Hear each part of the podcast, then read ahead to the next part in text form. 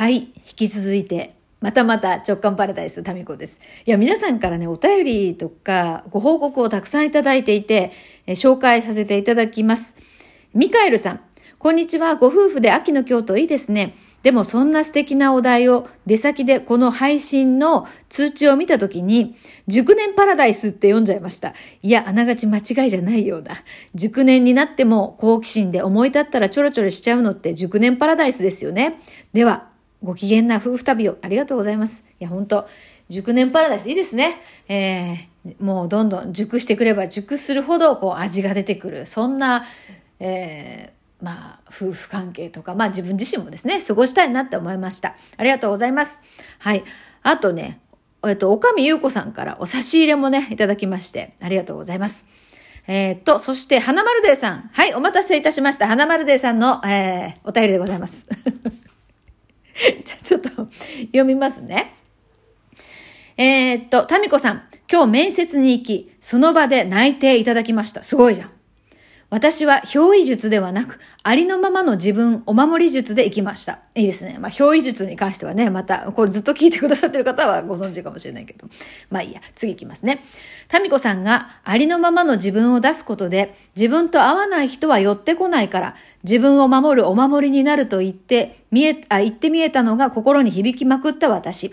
昨日面接も、今までは受かるために無理していましたが、今回はありのままの自分で会うとことご縁があればという気持ちで、えー、行こうと急に思いました。いいじゃないですか。うん。えー、新しい仕事は正社員ではないし、結局保育士です。まだ保育士やるか決めてなかったのですが、最適化の生き方をしたいので、良いのか私の頭ではわかりませんでしたが、流れに乗ってみました。私が無理せずできることは、子供に無理、え、子供に笑顔を向けることなんです。だからやってみます。タミコさん、もし迷った時は、よろしくお願いします。というね、嬉しいご報告や、ありがとうございます。よかったですね。うん。あの、花丸デーさんもう随分ね、いつからでしたっけね、もう1年ぐらい経つかな？あの、お仕事どうしようかな、みたいなね、そういうお便りからのずっと流れで、JK 塾でもね、ここ7ヶ月ご一緒させていただきましたが、そうですか。いや、よかったじゃないですかね。まあ、12月1日からですか、もうすぐ、えー、じゃあ新しい職場で、新しい環境でのスタートですね。うん。なるほど。で、えー、そっか。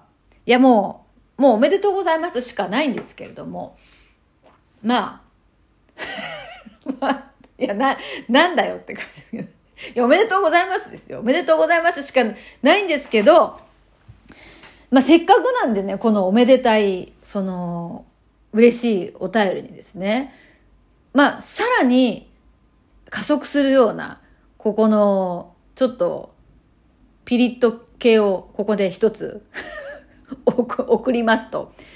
このね、タミコさん、今日面接に行き、その場で内定いただきました。はい。今、ここから読みました、私は。実はですね、この前に2行あるんですよ。いいですか？そこ読みますね。花丸デーのその後、かっこ、興味があるかわかりませんが、ご報告、かっこ閉じ。この2行はいらない。なんでかっていうと、この2行なくっても、じゃあこの2行じゃあもう一回読みますよ。花丸デーのその後、興味があるかわかりませんが、ご報告。タミコさん、今日面接に行き、その場で泣いていただきました。って来るのと、何もなくてですね、タミコさん、今日面接に行きその場で泣いていただきました。どっちがいいエネルギーを感じますか？ここなんですよ。で、この前の興味があるかわかりませんがっていうのはいらないの。なんでかっていうと、こ、ここで注意、これ無意識だと思うんだよね。注意をこう引き寄せるっていう、このパターンがね、あるんですよ。花丸デーさんの中に。だからこのいらんやつを付け加えて注意を引き寄せようっていう潜在的な思いはいらない。なんでかっていうと、それをするといい縁が逃げていくから。だから最初のこのね、だからね、やっぱり人って、まあ、花丸デーさんだけじゃなくてですよ。人っていらないものを一個一個手放していけば、勝手にいい感じになるんだなっていう、なんか、花丸でさんって結局ね、いつもね、いい気づきをくれるんですよ。だからね、あの、この質問によってこういうこと気づきましたとか、実は同じようなこと思ってましたっていう方からのメッセージ届いてるんですね。でも、その方たちは、その、自分はね、そんな風に思ってたけど言えなかったとか、思ってたけど言葉にできなかったので、こうやって言葉にしてくれてありがとうございますっていう、そういうお便りが届いてるんですね。だからこうやって言葉にできるっていうこと、そして、まあ、このラジオトークとか JK 塾でもですよ。えっ、と、この、こう投稿してみようとかっていう、そこの素直さっていうのはね、この花丸デーさんのすっごい魅力なんですよ。で、この素直さがピュアなだけにですよ。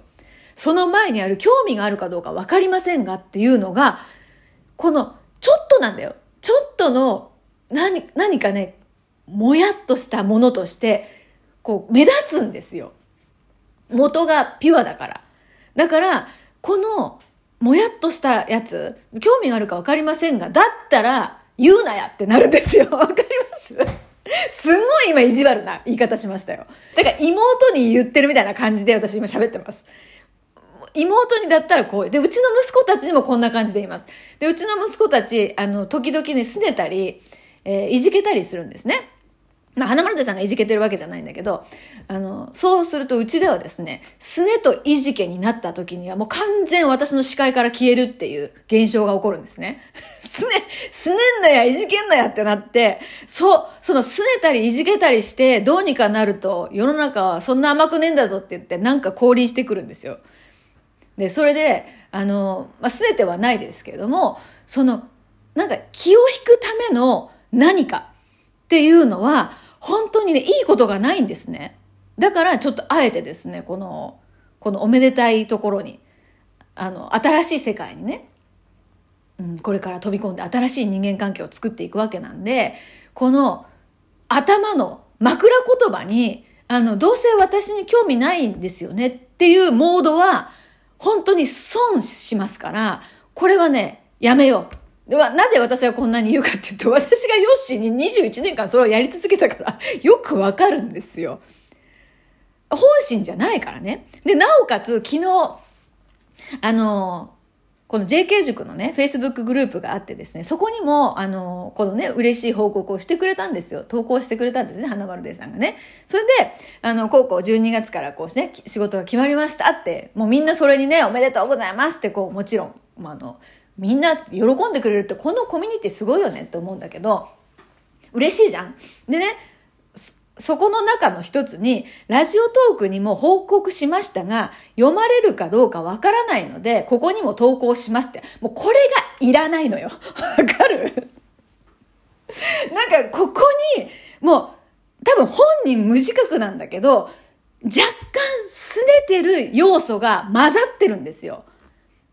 で、まあ、そんな風にね、本人もそんな思いで書いてないし、ほとんどの人はそんなところはですね、感じないんだけど、私は見てますから、ずっと。そこに、なんかね、すねが入ってるんですよ。ラジオトーク投稿したけど、こんな、こんな大事なことを、なんか、ちょっと読まないとかあるの？みたいな。ね、そんな風に思ってないかもしれないけど、まあそういうニュアンスをこの数行からですね、醸し出ちゃってるんですね。で、これがもう他の人との人間関係で出るとものすごくもったいないんですよ。だっていいもの持ってるから彼女はね。だから、あの、素直にね、表現するともっといい感じになるんですよ。それはわがままではないんですね。で、こう、一回こうね、すねって、すねの次に来るのはねじれなんですよ。いいですか？もう今ちょっと思いつ、思いついたけど大事なんだよ。すね、ねじれっていう段階に来るんですね。で、ねじれ、すね、ねじれってこうなんか繰り返していくと、自分で自分の気持ちがわからなくなるんですよ。で、何が一番デメリットかっていうと、このすねて何か発するっていうのって、本当はこっち向いてよなんですよ、大体ね。まあこれ経験談を踏まえて言ってますよ。私がヨッシーにやり続けたことですから。だけど、それをすればするほどですね、一番欲しいものが遠ざかるっていう現象が起こるんです。だから自分では気づいてない部分も含めて、なんかどうせ私のことなんてっていう思いの裏にあるのって、私のことをもっと大事に思ってほしいとかっていう思いじゃないですか。なんかそれをね、拗ねないで、そのまんま言うとまだ可愛いよね。でも、だからね、花丸デーさんは、こうちょっと、あの、なんかね、そういうことを、あの、ななんていうかな。みんなもそうなんだけど、それをいい、なんかいい絶妙なタイミングで事例として表面化してくれるっていうそういう役割があるんで、もしなんかね、あの、ね、まあ大丈夫だと思いますけど、落ち込んだりしないでくださいね。えー、まあだからこれは鼻向けの、私のこの、えー、老婆心ですよ。老婆心ってあれだね。あの別に年関係なかった。調べたら。誰でも使えるって。男性でも使えるらしいです。そう。それで、そうなんですよ。いや、すねは、ねじれを生んでこんがらがっていくっていう。自分自身もこんがらがるけど、人間関係がこんがらがっていきます。だかもう花丸デーさんのあれでも私のアナウンサー時代に出会ってたら、本当に私ね、嫌な、嫌な人として花丸デーさんの記憶に、嫌な先輩として残ってると思います。だってこういう説明じゃなくて、もう拗ねたり、いじけたりした気配感じたら、もう完全無視でしたから。完全無視か、もうね。すねんじゃねえよっつって終わってたから。ということで、やっぱりね、年を重ねると、まあ、少しはこうね、えー、角が取れて、角が取れてこれですから。え本当に30代とか20代の頃に出会ってなくてよかったです。今でよかったな。ということで、花丸デーさん、おめでとうございます。12月からご活躍をお祈りしております。